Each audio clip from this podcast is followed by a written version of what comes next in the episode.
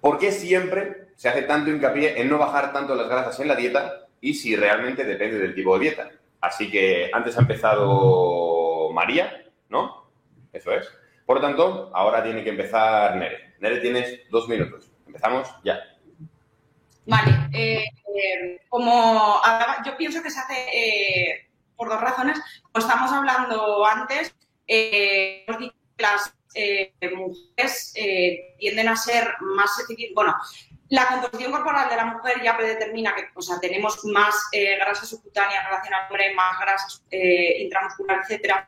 Y eh, esto hace eh, que las mujeres sean más eficientes en el, uso de esta grasa. Entonces, ya simplemente por esta razón, eh, puede tener cabida sentido que las mujeres, como son más eficientes en grasa, pues tengan la grasa dietética más alta versus un hombre que no va, a ser, no va a ser tan eficiente usando esa grasa. Luego, por otro lado, también pienso que esa recomendación se hace a nivel de salud para que el entorno hormonal y, por tanto el funcionamiento correcto de, la mujer pues esté, esté mejor. Esas dos razones. La razón del de, eh, el uso, de que es más eficiente, más eh, por nivel de salud. Pienso en este sentido que a la hora de elegir es importante pues, eh, el aporte sobre todo de, de grasas esenciales eh, versus otras. Luego aquí podríamos entrar en el tema de que según el ciclo menstrual eh, hay mejor eh, uso de grasa versus cargos, etcétera, pero eso lo podemos dejar para luego si queréis. Genial, pues entonces dicho esto, María, tus dos minutitos empiezan ya. Vale, ella se ha centrado un poco más en el contexto biológico para dar un poco una visión diferente. Es cierto que vamos a centrarnos en el tema de las redes sociales y un poco de la sociedad, ¿no?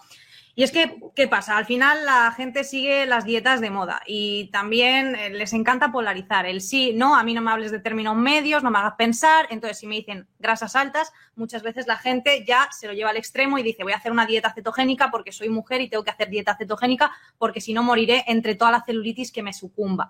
Y no es así. Depende mucho del contexto, también de la actividad deportiva, si vas a entrenar fuerza, resistencia, los carbohidratos son eh, algo que te va a ayudar en tu rendimiento de forma directa y también te va a ayudar a recuperarte. Entonces, ¿qué pasa? Que estas generalidades están genial, pero lo que pasa es que hay que adaptarla a cada contexto y muchas veces nos llevamos por las modas y porque creemos que siguiendo una dieta vamos a conseguir unos resultados X y no necesariamente así. Al final, la dieta que mejor te vaya es la que puedas mantener durante el resto de tu vida, que cumpla unas bases nutricionales, sin llegar a rayarse con las grasas. Y es que al final tendemos a complicar demasiado las cosas y lo más sencillo es mantenerlo sencillo, simple, que todo el mundo lo pueda hacer en su día a día, porque ya difícil es que la gente entrene, que coma decente y que haga algo con su vida a que si empezamos no con el timing, que si las grasas, que el tipo de grasas, que si luego haz keto, ayunos.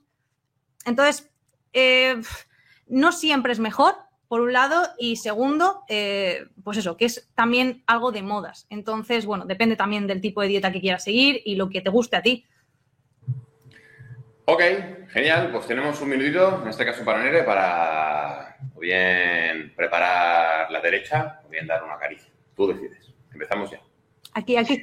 Eh, hay que dar, pero es que yo como es que es mi filosofía de, vida es que coincide totalmente con la de María, en plan de si tengo que decir solo dos cosas es eh, lo más sencillo posible y la adherencia eh, gana todo. Entonces, yo he tratado de decir un poco la explicación de por qué podría tener sentido el, eh, pues eso, el que en las mujeres la grasa esté un poco más alta que los hombres, en esto que decía de que sí que la utilizamos mejor que ellos y ellos, entre comillas, eh, se pueden permitir más que nosotras y que la salud se resienta, por ejemplo, en los procesos de pérdida de grasa a la hora de recortar macronutrientes, que es lo típico, que empiezas a recortar carbos, pues los hombres se pueden... Eh, entre comillas, eh, tener las grasas bastante más bajas eh, que nosotras en general, eh, pues por ejemplo a la hora de recortar esos macronutrientes. Pero que como dice María, o sea que al final no te tienes que ir a un extremo, o sea que a lo mejor la diferencia es de meter un 10% más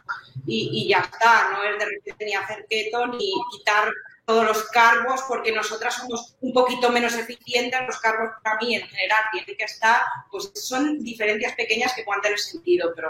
Bueno, también es que hay un componente de rayada extrema por parte de las mujeres y el odio y terror a los carbohidratos que piensan que es el mal del siglo XXI y es como, a ver, criaturas, que no pasa absolutamente nada. Y entonces, claro, es como retroalimentar un poco esa rayada de las mujeres de si comes carbohidratos eh, vas a retener muchísimo líquido, vas a marcar celulitis.